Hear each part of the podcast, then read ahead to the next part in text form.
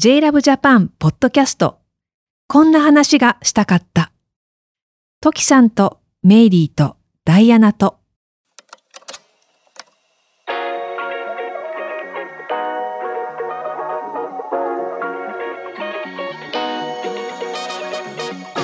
ふと集まった3人が誰ともできないけど誰かとしたい話をお届けする。こんな話がしたかった。歌手の時あさこです。歌手で音楽ユニット星屑スキャットのメンバーメイリー・ムーですえドラッグクイーンのダイアナ・エクストラバガンサです。こちらのエピソードは続きになりますので以前公開したエピソードを最初に聞いてください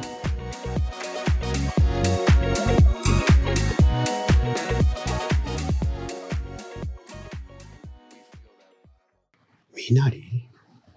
もうだってみなりだけじゃわかんないもんね。ただ、本当のお嬢様、お坊ちゃまってさ、うん。ブランドもんとかじゃないのよそうね。なんだよ、ね。仕立て服なんだよね。ああ、なるほど。なんか、今時こんなのどこでっていうようなね、クラシックな。うん。へえ、会ったことないな、そういう人。気づかないだけかもしれないけどね。だから、ああいうハイブランドっていうのはね、うん。こうどっちかっていうと皆さんちょっと背伸びをしてうんうんお求めになるっていううん。方か、もう本当にこう、おしゃれ番長みたいな。うんうん。バリバリご自身でお稼ぎになってってうんうんうんうん。もう勲章みたいなね、うんそうそうそう。ロゴが入ってて、どこそこの子あれですよっていう。うんそう。もうそ、そりゃ自分で稼いだ金なもんね。うん。どうだってなもんで。でも、そこにこう、応用な人ってやっぱね、あのデパートの4階5階ぐらいの奥の方にある、あの、クチュールサロンでもってさ、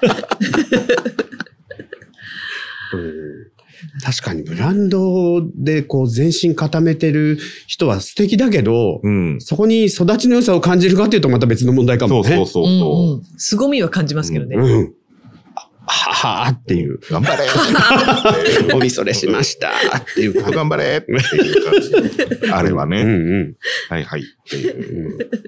うん。で、一生懸命なんかこうね、いろんななんか SNS に上げたりとかして、うん頑張れ。こうね、あの、ちょっと豪華なあのホテルのダブルベッドとか、こう、クイーンベッドみたいなのの上にさ、紙袋ずらっと乗せてるみたいな。ありがちじゃん。なりわいがよくわかんない女がさ。インフルエンサーよ。インフルエンサーよ。ねそれはそれでね、素敵ですけどね。そう。うん。でもね本当のね、うんそういう方は。そんな仕立て屋さんってあんのかな、今。デパートとかの中に入ってるんですかね。もうね、て見えないようなところに。ハリーポッターの世界みたいに。そう。あ見えなの、3階4階のあの喫茶店の脇っちょにあのうん細い入り口がちょちょちょっとあって、みたいな。あ外傷とかかも、ほら、パッと見わかんないみたいなところに、ラウンジ。ジの入り口みたいなのがあったりとか、外傷ね。外傷って本当にあるのかなって思ってます、うん私。あるんですね。うちにも来たことないからわからないですけども。それは、来たことはないわよ。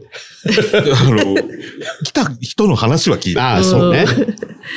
そう、なんか外傷がこう来るような顧客うんうん。だけの、えー日とかもあるんですよね、デパート。なんか、ああ。定休日とかなのかなうんなんかそういう時だけデパートの中を走る子供用の電車があるとかっていうのをこの間 SNS で見たけど、ええなんか記者みたいな、記者ポッポみたいなのがあって、普通の庶民には見れる見ることができない 記者みたいな。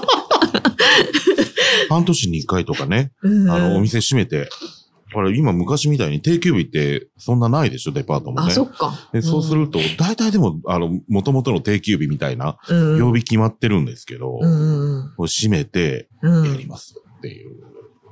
うわあちょっと見てみたい。ねうんなんかどうなってんのか。本物のね、育ちの良い子供たちがいっぱい 集まってきてるのかな。育ちの良い子供。うんいやー、やだわ。ただでさえ子供苦手なのにね。そうし。かも私たちの育ちがいいってなったらもう大変よ。本当だよね。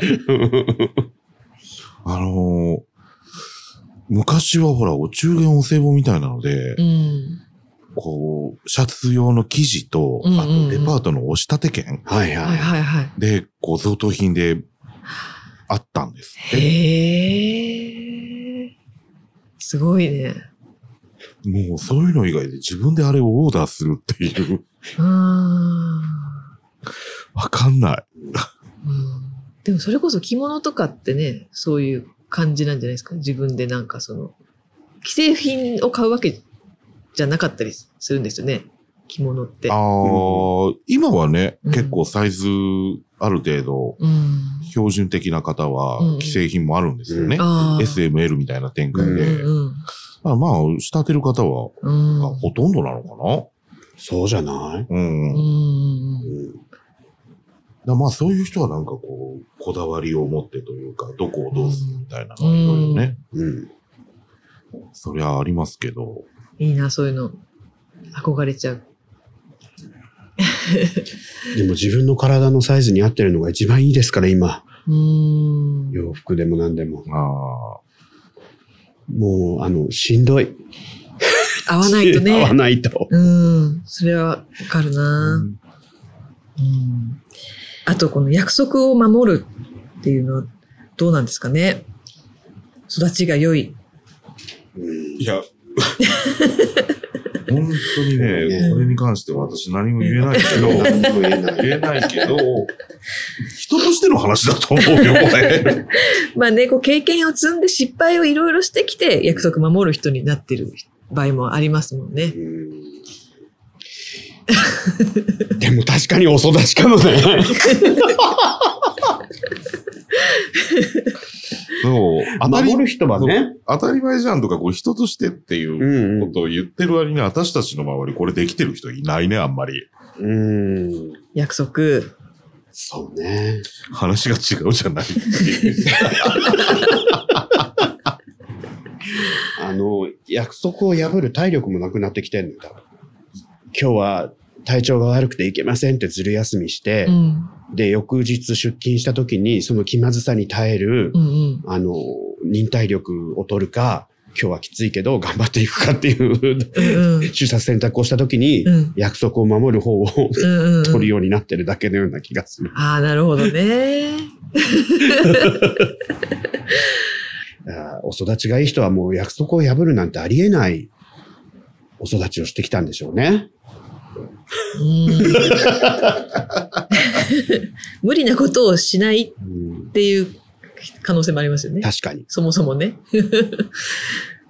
育ちが良いっていうか、こう立派な人のなんかうん条件みたいな。そうです。やっぱ、身の丈って大事よ。あそんな育ち良すぎる人って多分ね、うん。合わないと思う。うん、こうやって話してるとね、確かに。育ちがいい人の中の世界で生きてんのよ、その人たちは。うん。まあ逆もしかりというかさ、うんうんうんたまにこうね、とんでもなく、こう、破天荒で、うん。あら、あ、あっていう方、うんもう、やっぱりこう、同じコミュニティの中では、こう、長続きしないわけじゃない。うんうんうん同じコミュニティというか、こう、うクラスターが違うんだっていう。うんうんうんうん。ね、クラスターね。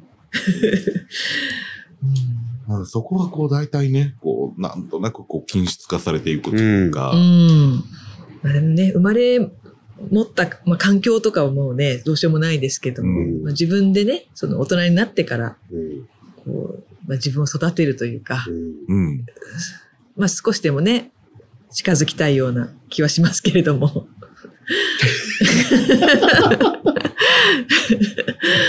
うんまあ、向上心っていうのはね、うん、こうやっぱりこう、あるに越したことはないでしょうし。うんそうですね。で、ほら、その、それがあって、こう、こんな感じにしたいわ、育ちよくっていう視点で、こう、ある程度ビジョンが見えてる人は、多分ね。こう、あ、こここうすればいいんだって分かってりゃなんとかなるもんだし。うんまあ、その前段階よね。今の自分がこういう状態であるってことをちゃんと受け入れられるかどうかっていうところもあるし。自分を受け入れる。なんかいつもこの話をしてる気がしますね。本当に。本当にね。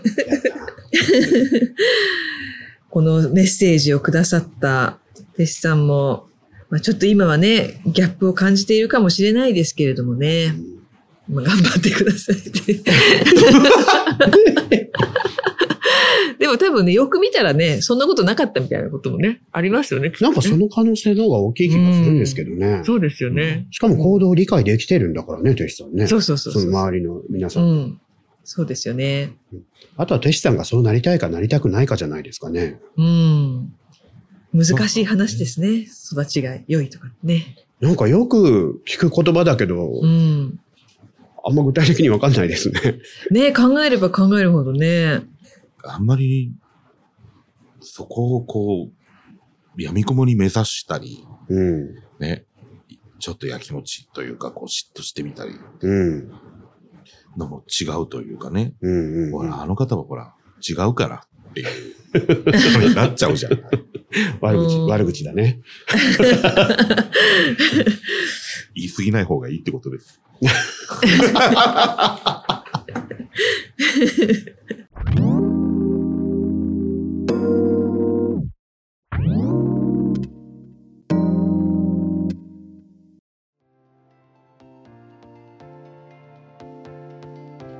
話がしたかったいかがだったでしょうか？新しいエピソードは毎週月曜日午前10時に配信されます。